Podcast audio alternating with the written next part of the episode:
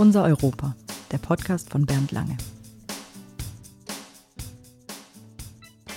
Ja, erstmal äh, willkommen äh, wieder zu meiner kleinen Podcast-Reihe ähm, Unser Europa. Ähm, ich denke mal, Europa ist ja mehr und mehr in aller Munde und von daher ist es auch mal sinnvoll, noch mal ein bisschen intensiver zu gucken, wie man mit Europa und europäischer Politik umgeht. Und heute geht es um Daten, Datenschutz und ich freue mich, dass Peter Leppelt heute hier bei mir ist. Und ich würde einfach sagen, dass er sich selbst ein bisschen vorstellt. Ähm, danke und hallo. Äh, ja, mein Name ist Peter Leppelt. Ich bin ähm, ja im weitesten Sinne Datenschützer. äh, Im weitesten Sinne deswegen, weil ich da eher aus der technischen Ecke komme, originär. Ich äh, bin Informatiker äh, von der Profession her, beziehungsweise Elektroingenieur, Informationstechnik habe ich damals studiert. Ähm, bin dann irgendwann 2007 auf den Trichter gekommen, äh, darauf bezogen eine Firma zu gründen. Ähm, das ist die Prämandatum aus Hannover. Später folgte dann noch eine weitere Firma. Ähm, und wir gehen da mit einem extrem idealistischen Ansatz äh, ja, an das Thema Datenschutz, Datensicherheit ran. Das ist, glaube ich, so die grobe Vita. Achso, und ich bin alt, 42. Perfekt. Ja, das ist natürlich auch eine relative Aussage mit dem ja. Alter. äh, also schön. Äh, äh dass wir ins Gespräch hier kommen können. Ähm, Daten, Datenschutz ähm, ist natürlich ein zentrales Thema. Auch die Diskussion über Copyright im Internet unter dem Stichwort Uploadfilter ja auch so bekannt geworden. Also die Frage, wie man eigentlich äh, Daten und den Umgang mit Daten heutzutage gestalten kann, auch auf europäischen Ebene ein zentrales Thema. Vielleicht vorweg nochmal eine Einschätzung, was bedeutet eigentlich Europa für Sie? Ach Gott. Ähm, also erstmal vorweggestellt, ich halte mich für einen sehr großen Europäer. Also jetzt nicht, dass ich groß wäre, sondern ich bin ein großer Fan von der Idee. Ähm, man kann sicherlich ganz viel Detailarbeit noch verbessern. Da gibt es ja auch allen Teilen ziemlich viel Genörgel, aber grundsätzlich äh, bin ich ein großer Fan davon. Ich würde sogar noch einen deutlichen Schritt weitergehen, wenn ich ehrlich bin. Also wir haben ja jetzt die Wirtschaftsunion, wir haben die Währungsunion. Ähm, was noch so ein bisschen fehlt, ist die rechtliche Union. Ähm, und ich wäre ein Fan davon, wenn wir eher in die Richtung streben und äh, ja, weniger in die Kleinstaaterei wieder verfallen, was ja aktuell anscheinend gesellschaftlicher Trend ist, aber ich würde mir das gerne andersrum wünschen. Das sehe ich natürlich auch so. Äh, und ich bin auch der festen Überzeugung heutzutage, dass Kleinstaaterei überhaupt keine Lösung mehr sein kann. Also wenn ich mir angucke, wie wenig Gestaltungsmöglichkeiten ein kleiner Staat heutzutage hat, ich bin der festen Überzeugung, die Briten dass das äh, ein absoluter Souveränitätsverlust sein wird, vielleicht der größte in der Geschichte Großbritanniens. Also insofern, ja, müssen wir, glaube ich, europäisch zusammenarbeiten und gestalten. Und ja, rechtlich, da sind wir auch schon mal bei Frage Daten und Umgang mit Daten. Also wenn ich mir so global angucke, äh, alle reden ja davon, dass Daten das Öl des äh, 21. Jahrhunderts äh, äh, sind. Aber wer bestimmt eigentlich äh, Daten? Die großen Plattformen scheinen ja alles in der Hand zu haben. Äh, Facebook 4 Milliarden Nutzer. Amazon hat irgendwie 48 Prozent des Onlinehandels in den USA und Google investiert 30 Milliarden in die Forschung von künstlicher Intelligenz, also mehr als viele Staaten. Also haben wir da überhaupt eine Chance zu gestalten? Ja, also erstmal zum Thema äh, Daten sind das neue Öl. Ne? Ähm, vielleicht sind es auch eher die Ölpest, das wird sich noch aufstellen in den nächsten paar Jahren. Ähm, genau, also was die Übermacht der, der äh, ja, amerikanischen Konzerne an der Stelle angeht, die ist ganz sicher da, das ist unfraglich, wobei Facebook jetzt so ähm, ein mittelgutes Beispiel ist, weil Facebook de facto tot ist, würde ich behaupten, als Social Network zumindest. Ähm, es nutzen noch einige als äh, News-Aggregator, aber viel mehr halt auch nicht. Also so äh, das Leben im Social Media findet woanders statt, also insbesondere bei der Jugend auch. Wo ähm, denn da? Ja, Instagram ist erstaunlich groß und ich weiß, das gehört auch Facebook. Aber es ging jetzt tatsächlich um die Plattform als solche. Ah, okay. ähm, Snapchat ist in anderen Ländern relativ populär. Ähm, ja, also gibt es gerade eine ganze Menge äh, Dinge, die hochkommen. TikTok, das ist äh, zur Abwechslung mal ein chinesischer Konzern. Ähm, die sind gerade auf einem sehr aussteigenden Ast ähm, bei der Jugend, was ich auch nicht mehr verstehe tatsächlich. Also irgendwann bin ich dann auch gedanklich ausgestiegen. Äh, da kann man 15-sekündige Videos, die sich in Endlosschleife wiederholen, äh, posten und nicht mehr. Äh, aber wie gesagt, scheint anzukommen. Insofern, so, so möge es geschehen. Ähm, genau, was die Dominanz angeht, ähm, ja, ich sehe das nicht ganz so kritisch wie viele andere. Ich halte das eher für ein Thema, was man mit Medienkompetenz erschlagen kann. Also äh, ich weiß nicht, ob der richtige Weg ist, da irgendwie mit Gewalthebeln ranzugehen und den Konzernen äh, zu versuchen, die Vorherrschaft äh, wegzunehmen, sondern eher die Leute darüber aufklären, wie funktioniert das alles, wie sind die Monetarisierungsmodelle, was bedeutet Privatsphäre, was sind Daten persönlicher Art, was, wie kann man sie missbrauchen, solche Sachen. Also ich bin eher ein großer Fan davon, dass äh, solche Dinge wie Erkenntnistheorie zum Beispiel ähm, oder auch Wissenschaftsphilosophie in, den, äh, in die Kerncurricula aller Schulen reinkommt, ähm, damit halt solche Sachen nicht passieren wie, äh, ja, wie man es so schön nennt, Facebook Circle Jerks, also sprich, wo sich Menschen im Kreis erzählen, dass die Erde flach ist zum Beispiel und die Leute das glauben. Ne? Also es gibt tatsächlich eine relevante Anzahl von Leuten, die jetzt aktuell wieder glauben, dass die Erde flach ist und das finde ich beängstigend und ich glaube, da kann man mit Medienkompetenz sehr viel mehr machen als mit irgendwelchen obskuren Netzfiltern oder ja, Gewaltmaßnahmen gegenüber den Konzernen. Wir in der Europäischen Union versuchen ja sehr stark so quasi Alternativen zu etablieren, also eine europäische Cloud. Es gibt Versuche auch eine europäische Plattform gerade für kleine Mittelbetriebe zu etablieren. Wie schätzen Sie das denn ein? Ja, ähm, ja, interessante Frage. Also ich glaube, um äh, europäische Alternativen oder überhaupt europäische auch Unternehmen irgendwie äh, zu fördern an der Stelle, ähm, ist, glaube ich, eher die digitale Infrastruktur kriegsentscheidend. Ähm, ich glaube nicht, dass äh, ja, staatliche, teilstaatliche oder supranationale ähm, äh, ja, Initiativen an der Stelle direkt irgendetwas bewegen können. Das ist so meine persönliche Indikation dazu. Also äh, ne, wenn man jetzt so eine europäische Cloud irgendwie, die auch tatsächlich unter ähm, ja, im weitesten Sinne staatlicher Hand läuft, finde ich schwierig. Ähm, weil äh, ich bin ja auch immer ein Fan davon, dass sich der Bürger vor dem Staat verstecken darf. Mhm. Ähm, na, also einfach als Bürgerrecht. So. Ähm, und äh, deswegen finde ich das vom Ansatz her schon ein bisschen schwierig. Worum wir uns, glaube ich, eher kümmern sollten, ist halt eine Infrastruktur, die halt ähm, ja eine Investitionsfreudigkeit fördert. Das ist der erste Punkt. Da sind Deutsche insbesondere sehr schlecht drin. Ähm, also sprich diese Mentalität, okay, ich versuche mal was und wenn ich damit scheitere, ist das okay. Hauptsache, ich mache dann weiter. Ähm, das können wir einfach nicht gut. ähm, darauf basierend funktioniert dann auch unsere Investitionskultur nicht ganz so gut. Ne? Also diese Mentalität, okay, neun von zehn Startups scheitern halt, aber das ist in Ordnung, solange das zehnte halt was wird. Ähm, ist auch schwierig hier. Ähm, und was ich mit Infrastruktur meine, ist natürlich das elende Thema Breitbandausbau, von dem ich dachte, dass wir es endlich erledigt hätten. Haben wir noch nicht. und das ist ganz sicher eine Basisvoraussetzung. Ne? Und, da, und, das wird ja auch gerne immer noch mal äh, quergeschossen an der Stelle. Ja, das sehe ich natürlich auch, dass man da wirklich investiert. Wir versuchen auch nochmal mit einem zusätzlichen Investitionsprogramm auf europäischer Ebene das zu unterstützen.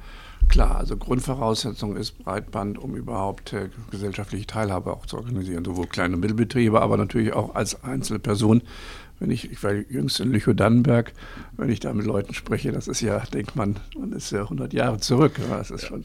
Da können Sie auch nur live mit Menschen sprechen.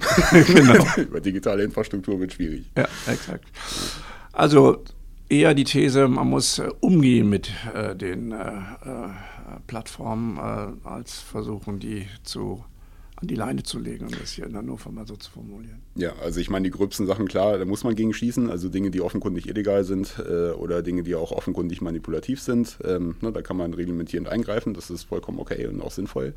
Äh, wie bei allen Monopolen ist es dann halt hilfreich, irgendwo einen Hebel anzulegen, das sehe ich auch schon so. Ähm, aber wie gesagt, dieses, dieses große Feindbild, ne, die digitalen äh, Konzerne aus den USA sind irgendwie die Bösen und wir sind die Guten, davon halte ich jetzt auch nicht so viel. Also die kommen ja auch alle aus einem Weltverbesserungskontext, das darf man auch nicht so richtig vergessen. Ne? Also Silicon Valley war ja im Wesentlichen so eine Hippie-Gemeinschaft. Und da sind halt die ganzen äh, Firmen mehr oder weniger rausgefallen mit dem Ansatz, okay, wir können mit Technik die Welt besser machen. Ähm, na, also Googles Slogan war ja lange Zeit, den haben sie jetzt geändert, Don't be evil. Ähm, und ich glaube denen, dass die das geglaubt haben. Also äh, deren Ansicht von gut unterscheidet sich an vielen Stellen fundamental von meinen. Aber ich glaube denen deren Ansatz. Ja. Und dementsprechend sollte man, glaube ich, auch mit dem umgehen. Ja, dann ist natürlich eine Ökonomisierung eingetreten, das ist völlig natürlich. klar. Ja, also umgehen. Und umgehen muss man natürlich auch mit den einzelnen und den privaten ähm, Daten.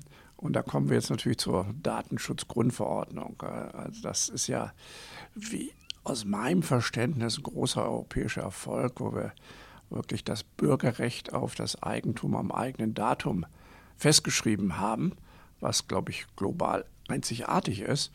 Und dann natürlich eben viele Schutzbestimmungen und äh, sagen wir, die Verfügungsgewalt über das eigene Datum dann wieder gesichert haben.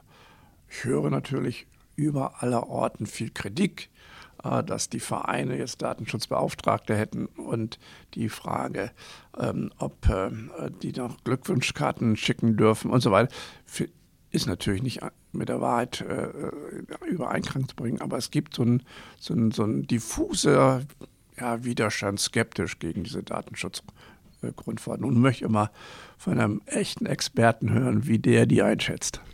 Hm. Datenschutzgrundverordnung wäre ich beim Fernsehen, würde ich sagen, da war schon viel Gutes dabei.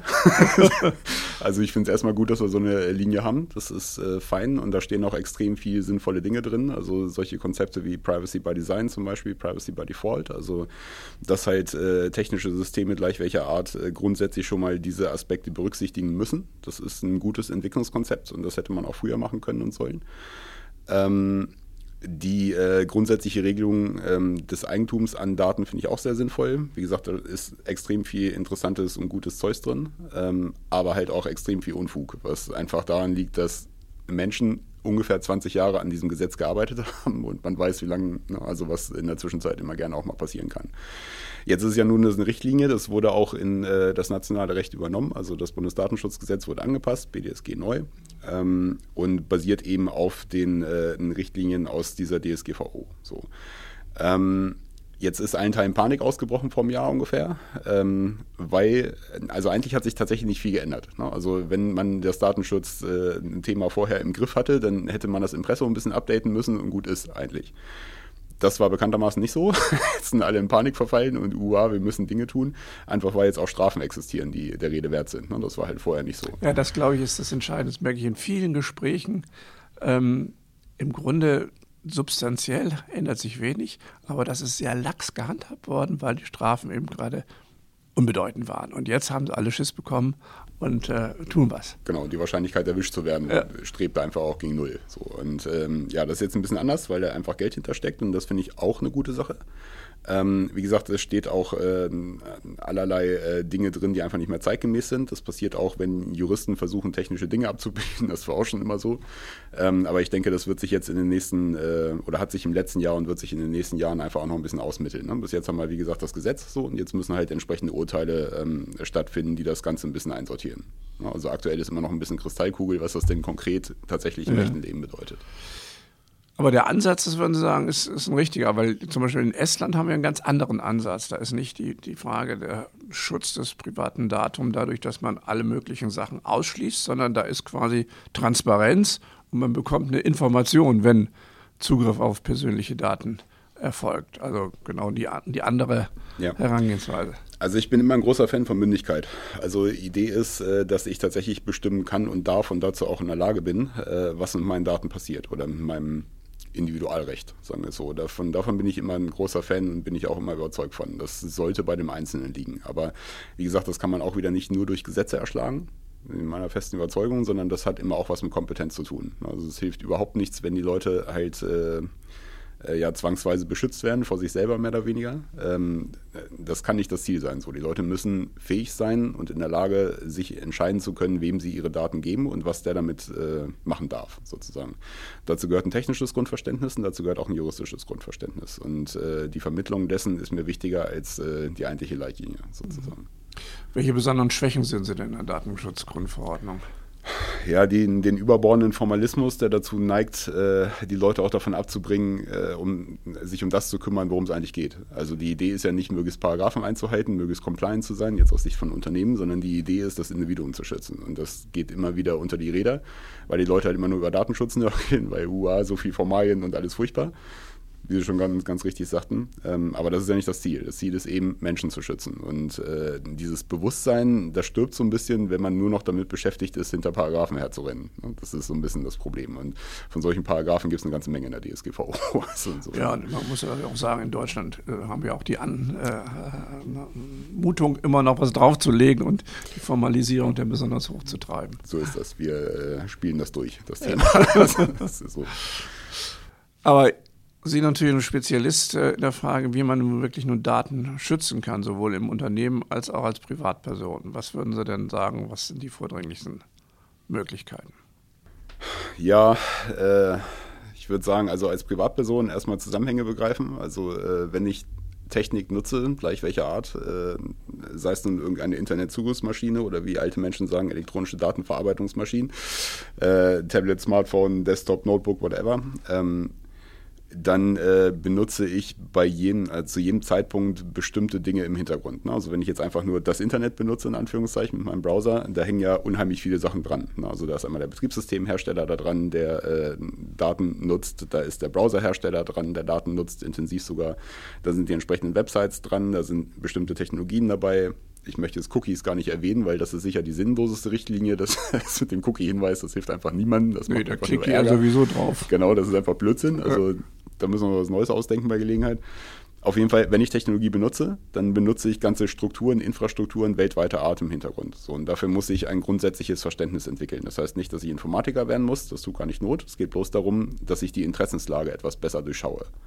Ähm, und wenn ich dann interessiert bin oder bestimmte Interessenslagen einfach nicht haben möchte, also wenn ich sagen möchte, okay, Google sollte möglichst nichts über mich wissen, dann gibt es dazu im Netz hinreichend Anleitungen, das tatsächlich auch zu tun. Aber damit muss ich mich selber beschäftigen und das ist der schmerzhafte Aspekt. Ich werde das nicht auslagern können. Ich kann nicht jemand sagen, hier installiere mir meinen Datenschutz. Das funktioniert nicht. Ähm, Gleiches gilt natürlich äh, für irgendwelche Always-On-Devices wie, keine Ahnung, Amazon Echo oder sowas, ne? also Alexa, die äh, viel mhm. gerühmte. Ähm, auch der Google Assistant selbstverständlich und noch ein paar andere Sachen. Ähm, und wichtig ist, glaube ich, dass man Zusammenhänge begreift. Also vielleicht als, als äh, anekdotenhaftes Beispiel. Ähm, Burger King hatte mal eine tolle Werbeidee. Vor äh, anderthalb Jahren war das, glaube ich. Und zwar dachten die sich, okay, Fernsehwerbung ist teuer, hat sehr viel Streuverluste, ist doof, wollen wir eigentlich gar nicht. Und dann dachten sie sich, okay, wir äh, kaufen einfach nur einen sehr kurzen Werbespot ähm, und lassen den dann einfach ausstrahlen. Und äh, das einzige Inhalt von diesem Werbespot war, okay Google, what is a Whopper? Also einfach nur der Text so. Und dann sprangen die ganzen Google-Devices in den Haushalten von den Leuten an ne, und haben dann angefangen, Wikipedia-Artikel vorzulesen. Ähm, der natürlich vorher von der Marketingabteilung noch ein bisschen glatt gespült wurde, bis sich das alles gut anhört. Äh, und dann hat dann halt, äh, haben die ganzen Google-Geräte erzählt, von wegen, ja, der Whopper ist ein aus 100% Rindfleisch hergestellter, ganz toller Burger, das ist alles super. Ähm, jetzt hat Google ja überhaupt nichts dagegen, Werbung auszuliefern, aber Google hat was dagegen, wenn sie dafür nicht bezahlt werden. Das war nämlich nicht abgesprochen. So. Und äh, dementsprechend hat Google dieses, äh, diesen Werbespot äh, nach einer halben Stunde weltweit deaktiviert. Na, das heißt, äh, die Google-Geräte haben darauf nicht mehr reagiert. Und das wiederum zeigt neben des äh, Fun Factors, der da ohne Zweifel drinsteckt, ähm, die Einflussmöglichkeiten der Konzerne. No? Also wenn Google nicht möchte, dass ein Thema stattfindet, dann findet das weltweit nicht statt. Und das ist viel interessanter als das, was Google mit den Daten macht. No? Also sie haben quasi die Hoheitsgewalt über das komplette menschliche Wissen. No? Weil die Leute auch denken, okay, Google ist die einzige Suchmaschine, mehr oder weniger, was natürlich nicht der Fall ist, aber die meisten denken das. Ähm, Genau, was übrigens mein, mein, Vertrauen in die Menschheit wieder ein bisschen hergestellt hat, äh, als dieser Spot ausgestrahlt wurde. Ähm, fünf Minuten später hat irgendjemand den Wikipedia-Artikel editiert. und da haben die Google-Geräte vorgelesen, ja, der Whopper ist ein aus äh, 100% alten Fußnägeln hergestellter, ekelhafter, furchtbarer Burger. Das war ganz nett wieder. Also der eigene Umgang muss äh, gelernt werden, also der eigene Umgang mit den eigenen Daten äh, gelernt werden. Wobei ist natürlich auch ein bisschen die Frage, was sind eigene Daten? Ich hatte jüngst mit japanischen Automobilherstellern eine heftige Diskussion, ob die Frage, äh, die äh, Daten, die vom Navigationsgerät erzeugt werden, wo man hinfährt und was man gesucht hat und so, sind das eigene Daten oder sind das Daten, die dem Automobilhersteller gehören, weil sie eben technisch erzeugt sind? Ja. Ja, das ist eine gute Frage. Kann man lange und wohlfeil darüber diskutieren.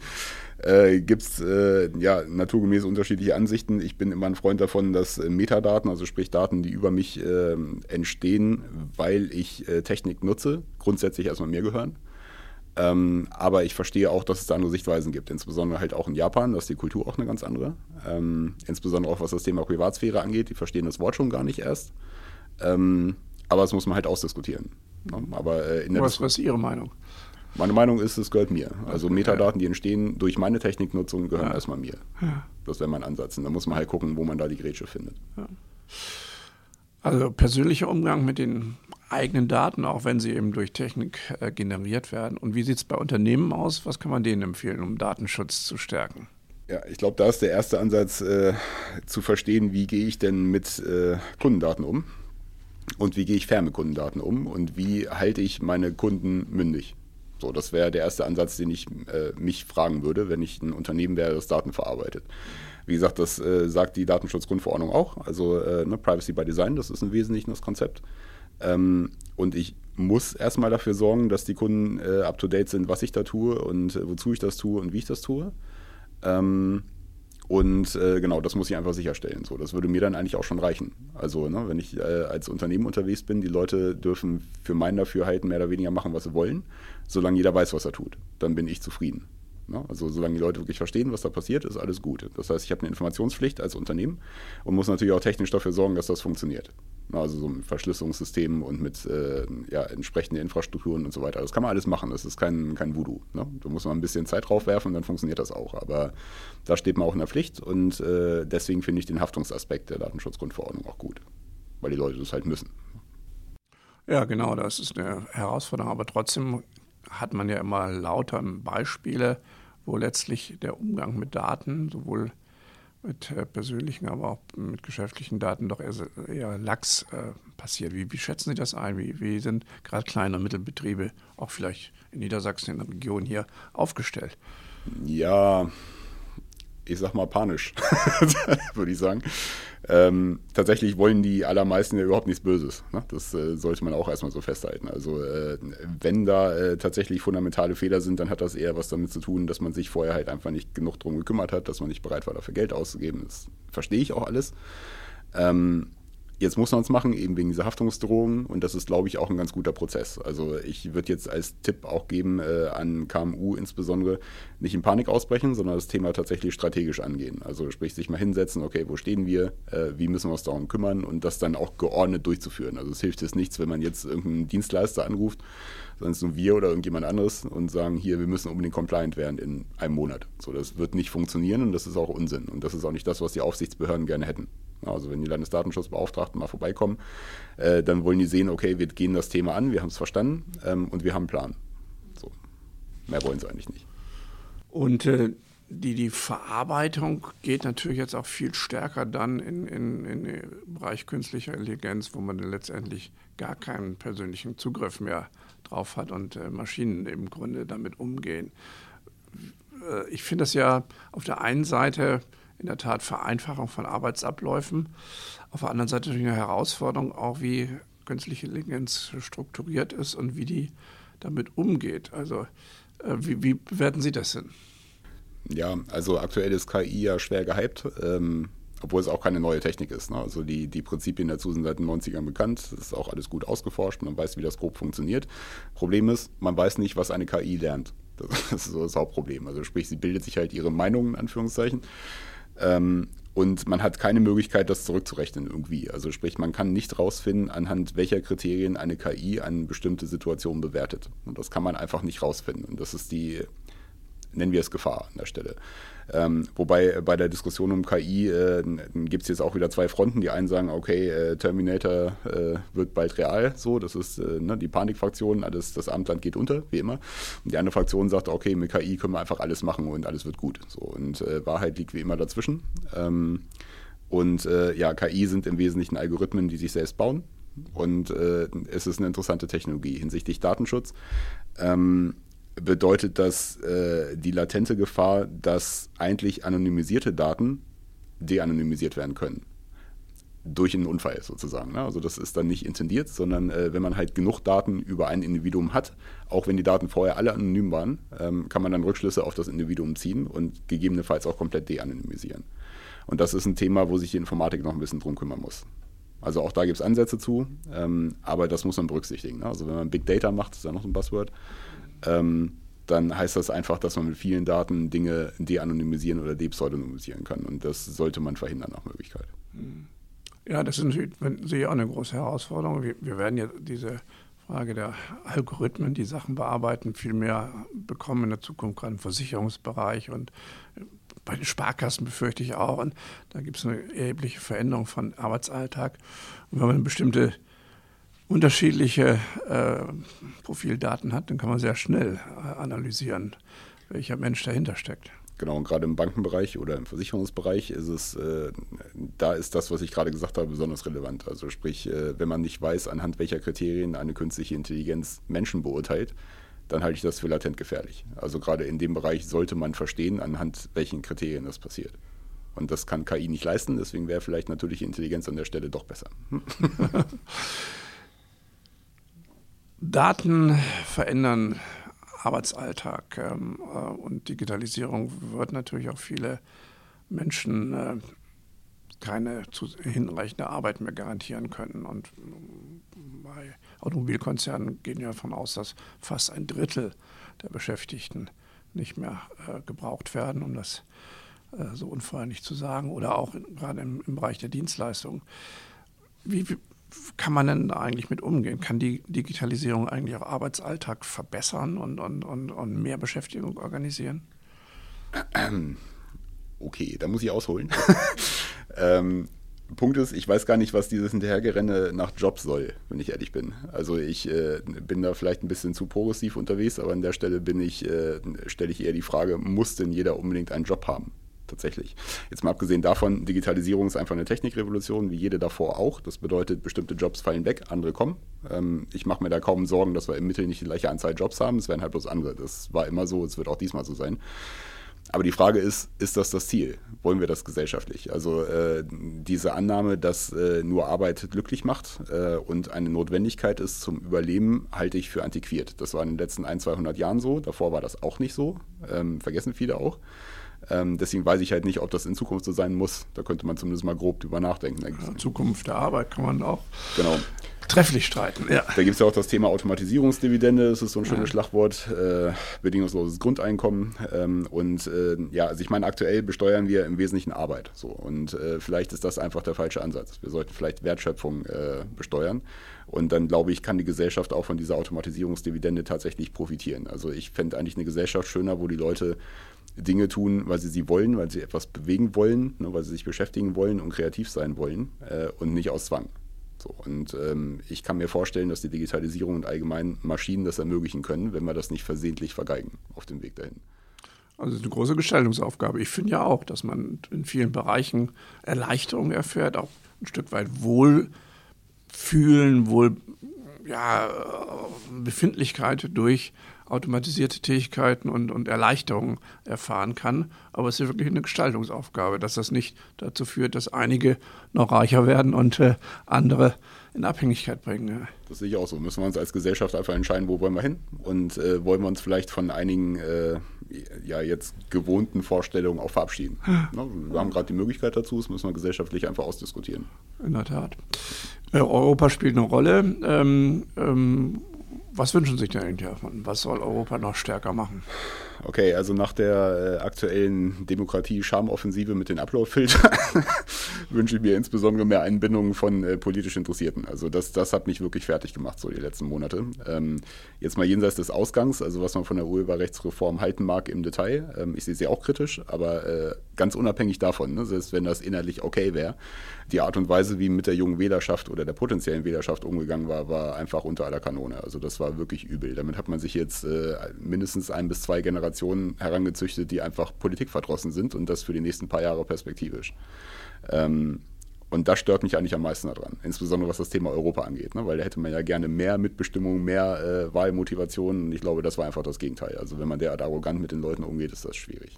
Wobei, zum Teil gebe ich recht. Also ist ja in meinem Hauptbereich in Handelspolitik war ja genau die gleiche Geschichte in der Diskussion TTIP, habe ich ja auch gesagt, wenn wir überhaupt solche Handelsverträge diskutieren, dann muss das transparent sein. Menschen müssen einbezogen werden, Zivilgesellschaft muss sich beteiligen.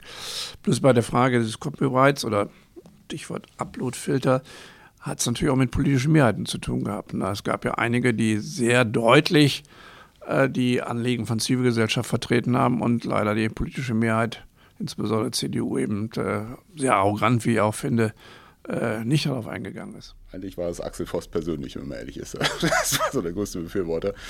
Ähm, ja, was mich daran gestört hat, ist halt die, die Ignoranz dessen, was von, der, von, der, von den Fachleuten kam. So, das hat mich eigentlich am, mit am meisten gestört. Erstmal jenseits von dem Umgang mit der äh, politisch motivierten jungen Generation. Da hätte man zumindest nochmal sagen können, okay, wir verschieben den Abstimmungstermin nochmal und diskutieren nochmal drüber. Das wäre zumindest ein Zeichen gewesen, ne? so dass man sehr ernst nimmt. So.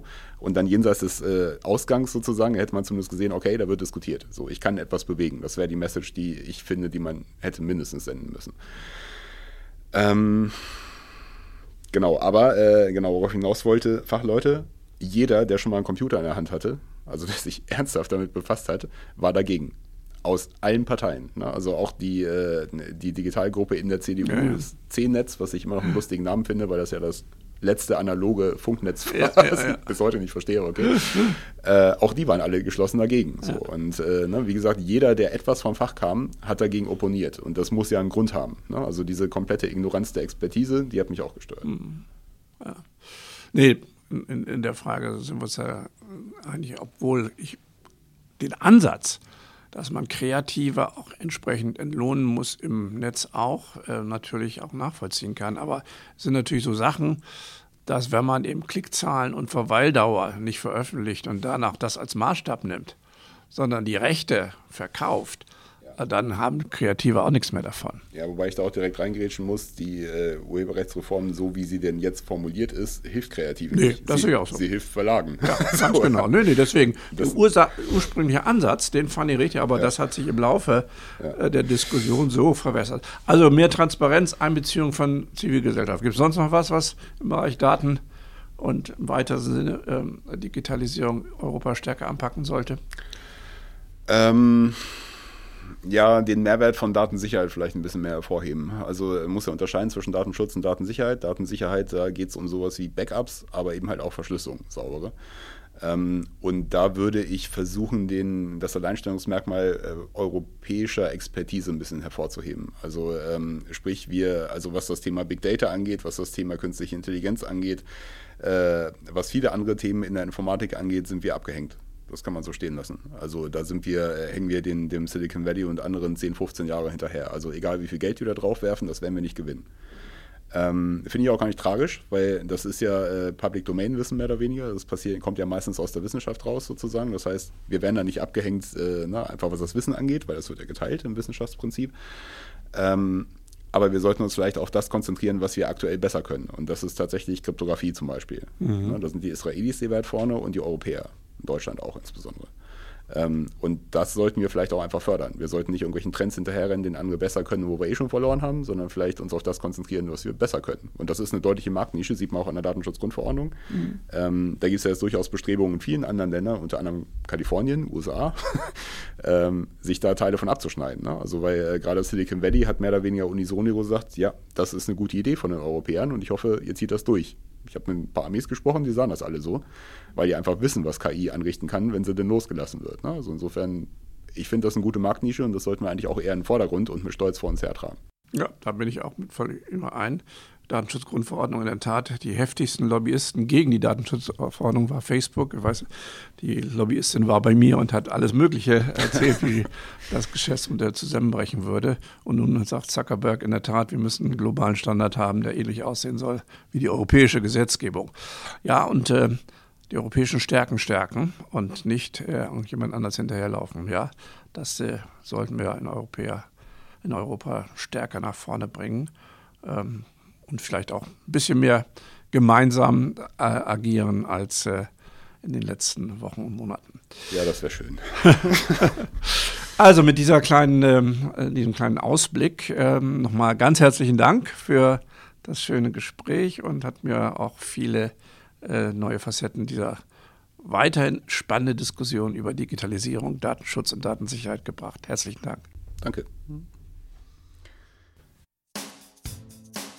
Wenn es Ihnen gefallen hat, abonnieren und teilen Sie diesen Podcast. Weitere Informationen finden Sie unter www.bernd-lange.de.